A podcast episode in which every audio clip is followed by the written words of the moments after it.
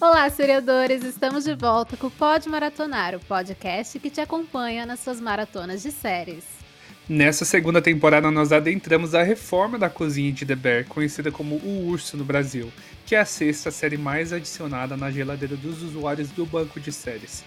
Assim como a série, todos os episódios do nosso programa já estão disponíveis no perfil do BDScast nas principais plataformas de áudio. Então, bora lá!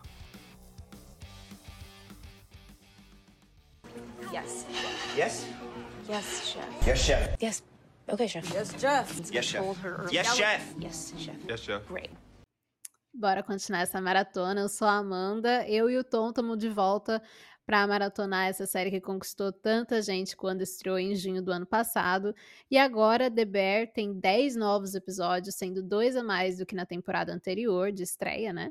Se você ainda não assistiu ao episódio que a gente vai falar agora, que é o episódio número 8, esse podcast possui spoilers sobre o enredo, então corre lá no Star Plus, assista, coloca em dia e depois vem aqui ouvir o Pod Maratonar.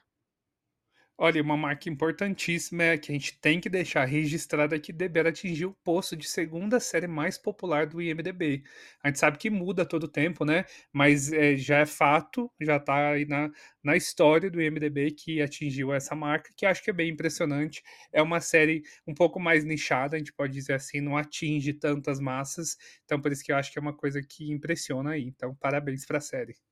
Sim, parabéns para The Bear. Realmente é uma série que, como você disse, é nichada, mas que conquistou aí todo mundo, né? Bom, o episódio 8 se chama Bolognese, Bolonhesa, e foi dirigido, mais uma vez, já tô até cansando de falar, que foi dirigido pelo criador da série, o Christopher Storer. Bom, esse episódio é duas semanas antes da abertura do restaurante, então, faltando tão pouco tempo, o que a gente pode esperar? Caos, puro caos. A cena de abertura tem uma significância para mim, é, que eu achei bem interessante, que é a Claire, que é a namoradinha do Carmen, conversando sobre relacionamento e também ele fala sobre o que está acontecendo no restaurante, né? Sobre o sistema de supressão de fogo. E nessa coisa de ele começar a falar sobre o restaurante com ela, ele tá dando essa abertura, tem aí mais para frente refletindo de que, né, ele toma algumas decisões sem o consentimento das outras pessoas, envolvendo a Claire, que não tem nada a ver com o restaurante, né? E a gente vê isso mais tarde no episódio, isso aí dando problema. E nós temos também o retorno de um personagem que, particularmente, muito querido por mim, mas que estava sumidinho, que é o Ibra, né? Que eles têm aí uma crise profissional existencial alguns episódios aí anteriores e deu uma sumida. Mas ele agora retornou e a primeira pessoa que ele vê é a Tina. E foi um reencontro até bem bonitinho, mas eu achei um pouco estranho que ninguém mais comentou sobre o retorno do Ibra. O cara sumiu, tipo, por umas, sei lá, uns dois meses na série, porque pelo tempo que passou, eu acho, eu calculei uns dois meses. Mas ninguém foi tirar a satisfação. Tipo, ele não fez o curso, sumiu e de repente ele volta faltando duas semanas. É, eu acho que isso deixa claro que, tipo assim, ninguém tava com tempo nem de respirar ali, né? Tipo, ele, o, o saiu, voltou, ninguém tá, tipo, nem aí. Enfim, é, acho que entendo. Acho que deve ser. Cada um tem uma responsabilidade ali, todo mundo tava com trabalho até o pescoço. Ah, como você tinha dito aí que tava duas semanas para abertura, que tava essa correria toda, ah, eu achei legal que que não, não, na verdade, o Rich não esperou no último momento ali para mim que já começar o que a gente viu na mudança do, de comportamento dele no episódio passado, ele começa a meio que assumir ali que ele entendeu ali qual que é o, a pegada de ter um restaurante com, com padrão, com estrelas e tal, e que e acho que meio que essa fala que ele colocou, olha, entendi, finalmente faz sentido para mim. Acho que enterra aquele Rich do passado que tá ali com aquela camiseta, enfim, que a gente já conhece muito bem, né? Ah, e enquanto a gente vai vendo essa, essa ele ali ao redor ali é, trazendo essas coisas que ele já refletiu, já está tentando trazer para o restaurante, a gente vê que os problemas começam a de novo aparecer, né? É, o, o Carmen ele fica ali meio que sem focar em nada, 100%, sabe dos problemas, fica falando, ah, eu vou resolver, eu vou resolver, eu vou resolver. E é uma coisa recorrente que acho que tem episódios passados, mas começa muito mais nesse até o final. A gente vê que isso aí é um problema. Eu gostei que eles trouxeram algumas coisinhas de volta ali no meio da confusão no restaurante. O Carmen traz uma, um pacotão de dextrose ali, que a gente que é aquele ingrediente, né, aquele tipo de açúcar ali importantíssimo para a sobremesa que o Marcos estava desenvolvendo, que ele aprendeu lá na Dinamarca. E, e daí ele começa a mostrar as realizações dele ali. Eu fiquei com, com muito orgulho de ver ele fazendo as sobremesas ali. Acho que a gente me acompanhou tanto, né? Que é natural a gente falar, nossa, deu certo, olha só, o estágio serviu, tá aí um, um prodígio aí da culinária. Eu gostei muito dessa parte. Sim, eu gostei. Eu fiquei com vontade das sobremesas. Eu, assim, eu adoro um docinho. Então, é, vendo ali, na hora que o Carmen entrou carregando, né, o dextrose, que em português eu até pesquisei não tem, tipo, um nome, assim, tipo, diferentão, eles chamam de glicose mesmo. E, e aí eu lembrei automaticamente do episódio da Dinamarca, que foi um dos meus favoritos aí da temporada. Então, realmente, nós temos aí a gangue reunida e tudo o que o Carmen deixou de lado agora vai voltando para assombrá-lo, né? E eu teve esse momento, eu achei uma jogada muito legal para justificar o episódio 6, que foi o episódio do flashback natalino caótico, que o Carme ele vira pro pessoal e diz que ele teve um ataque de pânico na noite anterior ao ao que se passa o episódio, e ele contou para Claire sobre um Natal em família em que a mãe dele atravessou a parede da sala com um carro, que é exatamente o que a gente viu no episódio número 6. Então achei muito legal meio que incluir isso na série, meio que como se o que a gente viu tivesse sido contado aí pelo Carmen. Eu achei um detalhe legal, um detalhe interessante. É, eles colocam várias referências né, no passado, então a gente não vai esquecer, muita coisa ainda vai continuar vendo, o que é bom. Uh, o Rich também acaba pedindo desculpas para Sugar, eu acho que isso aí também era necessário, ainda bem que fecharam esse, esse arco aí. Ele meio que vai fazendo ali a Mendes que eles falam, né? Vai meio que tentando ajeitar a situação com cada uma das pessoas. Ele tá muito arrependido.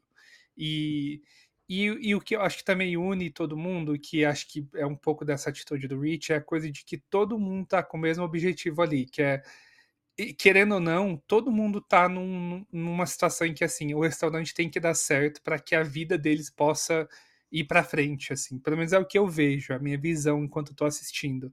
Então eles têm que eles se odiando ou não, eles se dando bem ou não, eles têm que seguir em frente, porque a vida deles depende do que tem ali, né?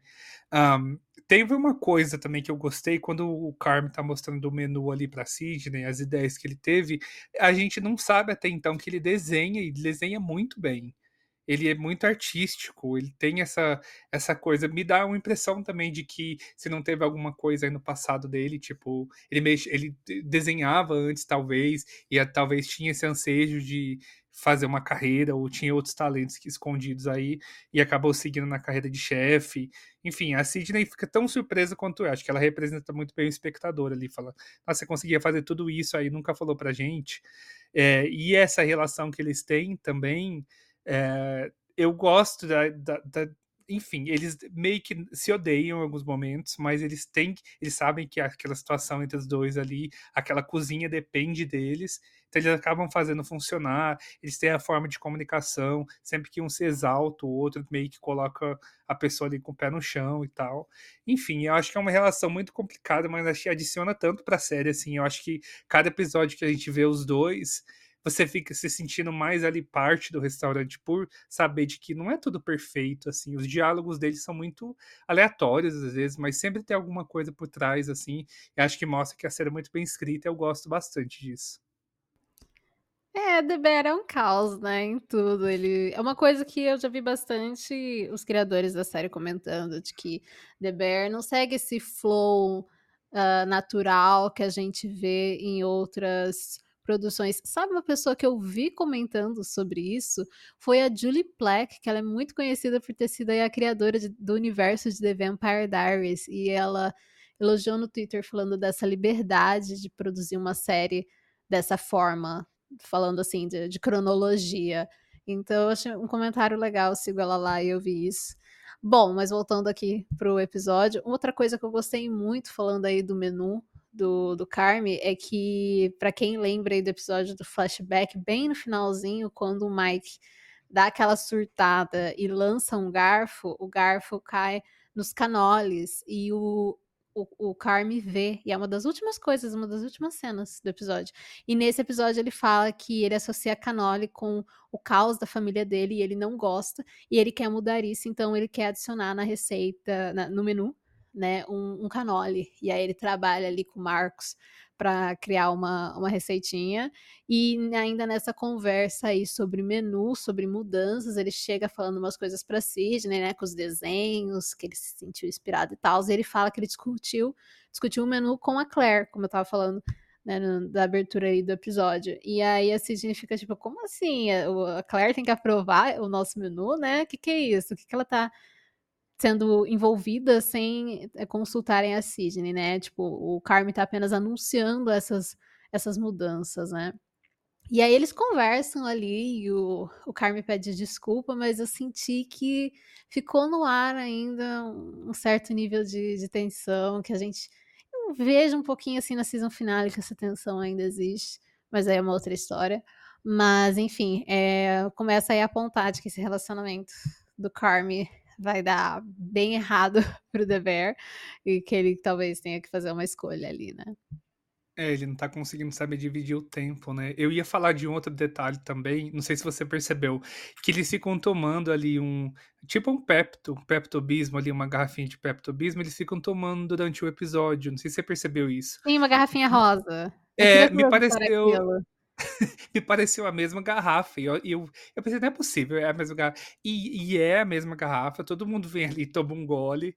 É, de acordo com alguns críticos aí, algumas pessoas que escrevem sobre TV, né, que eu pesquisei, é, é só um indicativo, uma forma ali que usaram no episódio para mostrar que estava todo mundo muito estressado e muito nervoso, tá? Aquela sensação de ali o estômago não estava muito bom, todo mundo muito nervoso, e eles acabam dividindo aquela garrafa de peptobismo mesmo ali. É, é só deixar ali na parede e tomar uma golada. Eu achei bem absurdo, mas assim, a gente não precisava disso para saber que eles estavam estressados demais, que isso aí já fica muito claro até qualquer coisa que eles falam, mas enfim, usaram desse recurso aí. Eu realmente não sabia o que era essa, essa bebida, fiquei me perguntando o negócio todo, sabia que era um negócio rosa, e aí eu fiquei, ué, o que, que é isso é, o, é, é o merchan? Eu fiquei me perguntando. Não, era, era só um leite de magnésia que dá uma acalmada é. no estômago. É, disso aí eu entendo. Nossa, já tomei muito leite de magnésio nessa vida. Mas eu achei que era uma bebidinha de morango, que era alguma propaganda, porque tem algumas, né, ao longo da, da temporada de The Então aí, tom como sempre com suas curiosidades.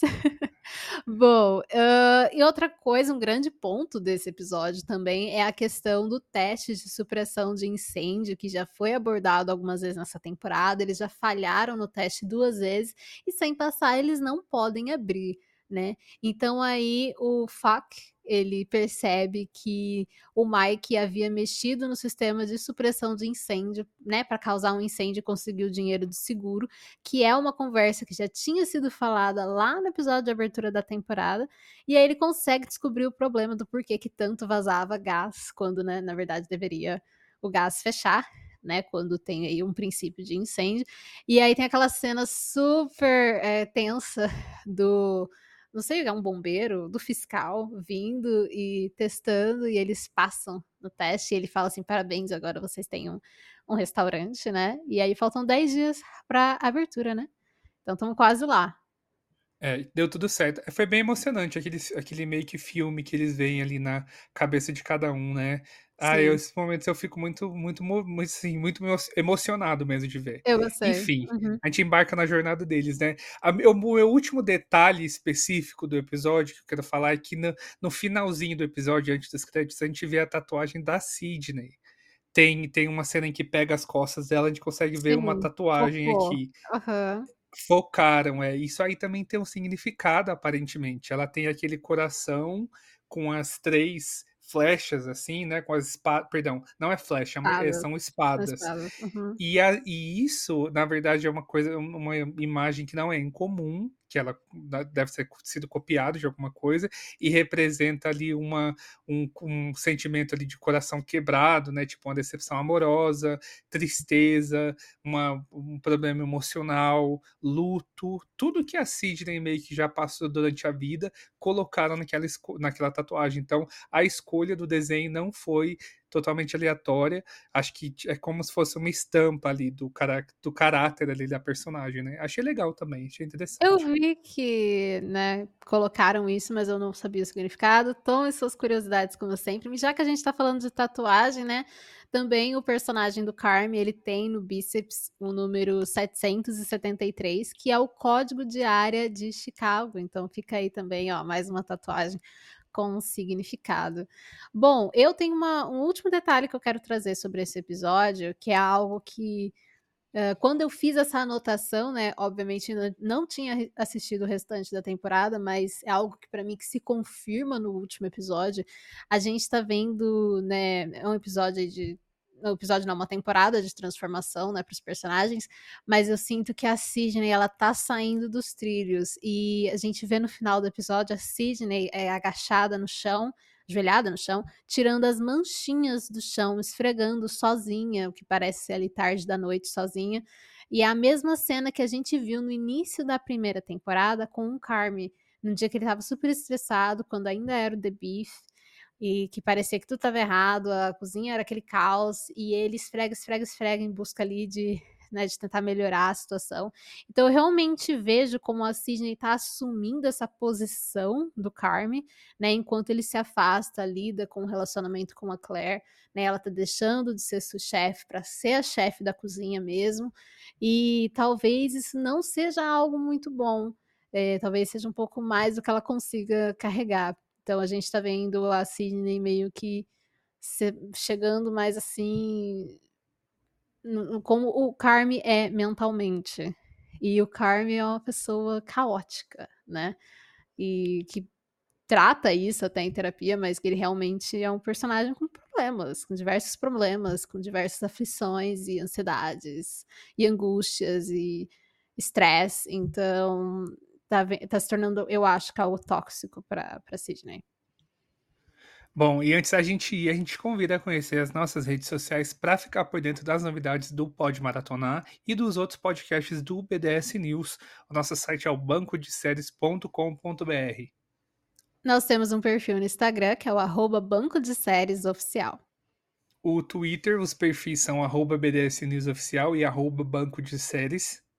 O nosso canal do Telegram é só você buscar por BDS News Oficial R. E no Threads, pode buscar por arroba Banco de Séries Oficial e também um arroba Banco de Séries SAC, S-A-C. Isso, para as notícias do nosso site. E você também pode adicionar o Pod Maratonar na sua grade. É só você pesquisar, nós temos a nossa própria página lá. Pod Maratonar é uma palavra só e o pod é de podcast.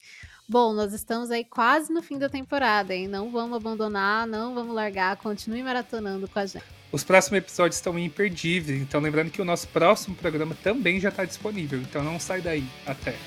Tchau, tchau.